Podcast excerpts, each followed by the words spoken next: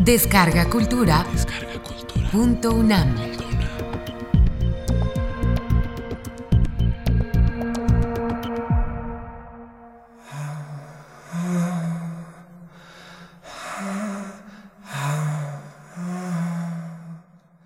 Pobres gentes. León Tolstoy.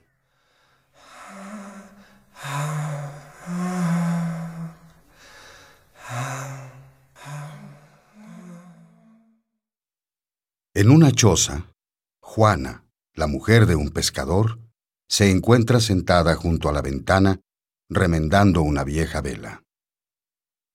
Afuera sopla fuerte el viento y las olas rugen al reventar en la costa. La noche es oscura y fría. El mar está embravecido, pero al interior de la choza el ambiente es templado y acogedor. El suelo de tierra apisonada está limpio y barrido. La estufa se mantiene encendida y los utensilios brillan en la alacena. Detrás de una cortina blanca se encuentra una cama en la que duermen cinco niños arrullados por el bramido del mar. El esposo de Juana salió a pescar desde la mañana y aún no ha vuelto. La mujer oye el fragor de las olas y el aullar del viento.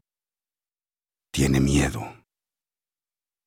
Como afónico, el viejo reloj de madera ha dado las diez, las once.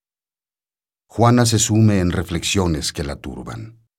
Su marido sale a pescar a pesar del frío y de la tormenta, como si no se preocupara de sí mismo pero ella también trabaja de sol a sol. ¿Y para qué, si apenas tienen lo suficiente para comer? Sus hijos no tienen con qué proteger sus pies. Andan descalzos lo mismo en invierno que en verano. No pueden darse el lujo de comer pan de trigo y todavía tienen que agradecer al cielo que no les falte el de centeno. Se alimentan prácticamente nada más de pescado. Gracias a Dios los niños están sanos. No puedo quejarme, piensa Juana, y vuelve a prestar atención a la tempestad. ¿Dónde estará ahora? Protégelo, Señor, y ten piedad de él, dice persignándose. Puesto que aún es temprano para acostarse, Juana se pone de pie. Se cubre la cabeza con un grueso pañuelo enciende una lámpara y sale. Quiere cerciorarse si se ha calmado el mar, si se despeja el cielo, si hay luz en el faro y si aparece por fin la barca de su marido. No se alcanza a ver nada, pero el viento le arranca el pañuelo de la cabeza y lanza con fuerza un objeto contra la puerta de la choza vecina. Entonces Juana recuerda que había quedado en visitar a su vecina enferma. No tiene quien la cuide. Piensa mientras llama a la puerta. Escucha atentamente, pero nadie le responde. A lo mejor le ha pasado algo, piensa Juana inquieta, y empuja la puerta que se abre de par en par. Juana entra. En la choza hace frío y azota la humedad. Juana alza la linterna para buscar a la enferma. Lo primero que aparece a su vista es la cama que está frente a la puerta, donde yace la vecina boca arriba, con la inmovilidad de los muertos. Juana acerca lentamente la luz y confirma que sí, es ella. Tiene la cabeza echada hacia atrás y su rostro está lívido. Su mano, pálida y sin vida, como si la hubiera extendido para buscar algo, se ha resbalado del colchón de paja y ahora cuelga en el vacío. Un poco más allá, al lado de la difunta, dos niños pequeños, regordetes, de rubios y rizados cabellos, duermen acurrucados en la cuna. Los cubre un vestido viejo.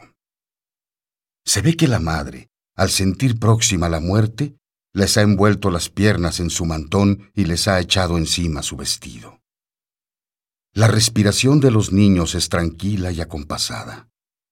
Duermen con un sueño dulce y profundo.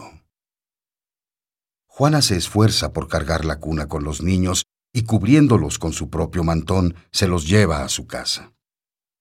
El corazón le late con violencia. Ni ella misma entiende por qué hace lo que hace. Lo único que tiene claro es que no puede proceder de otra manera. Una vez en su choza, instala a los niños dormidos en la cama, junto a los suyos, y corre la cortina. Juana está pálida e inquieta. Es como si le remordiera la conciencia. ¿Qué me dirá? se pregunta. Como si no le dieran suficientes desvelos nuestros cinco niños. ¿Será él? No, no. ¿Para qué los habré traído aquí? Seguro se pondrá furioso y me castigará. Bien merecido me lo tengo. Ahí viene. No, todavía no. Menos mal. La puerta chirria como si alguien entrara. Juana se estremece y se pone de pie.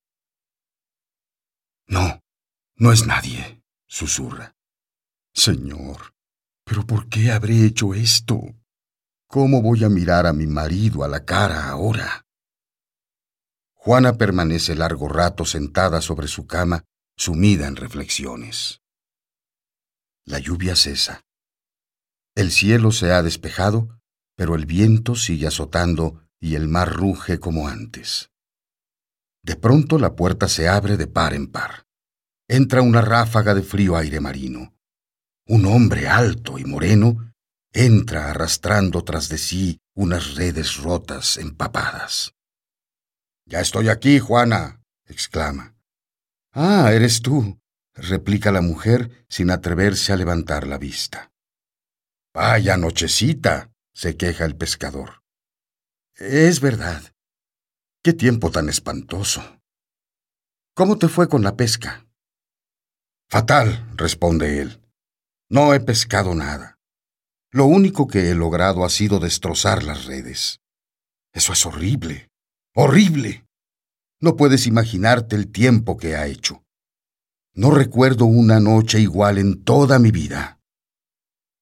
No hablemos de pescar. Doy gracias a Dios por haber podido volver a casa. ¿Y tú, mujer? ¿Qué has hecho mientras estuve fuera? Después de decir esto, el pescador arrastra las redes tras de sí por la habitación y se sienta junto al fogón. ¿Yo? Exclama Juana palideciendo. Pues nada en particular. Ha hecho un viento tan fuerte que me daba miedo. Estaba muy preocupada por ti. Sí, sí, masculló el hombre. Hace un tiempo de los mil demonios. Pero ¿qué le vamos a hacer? Y ambos guardaron silencio. ¿Sabes que Simona, la vecina, ha muerto? balbuceó Juana. ¿Cómo dices? Contestó sorprendido. No sé cuándo. Me figuro que ayer. Su muerte ha debido de ser triste. Seguramente se le desgarró el corazón viendo a sus hijos. Tiene dos niños muy pequeños. Uno ni siquiera sabe hablar y el otro apenas empieza a andar a gatas. Juana cayó. El pescador frunció el ceño y su rostro adquirió una expresión seria y preocupada. Vaya situación, exclamó él, rascándose la nuca. Pero, ¿qué le hemos de hacer? No tenemos más remedio que traerlos aquí. Porque si no, ¿qué van a hacer esos niños solos con la difunta? Ya saldremos adelante como sea. Anda, mujer, corre a traerlos. Juana no se movió. ¿Pero qué te pasa? ¿No quieres? ¿Qué te pasa, Juana? Los niños ya están aquí, replicó la mujer, descorriendo la cortina.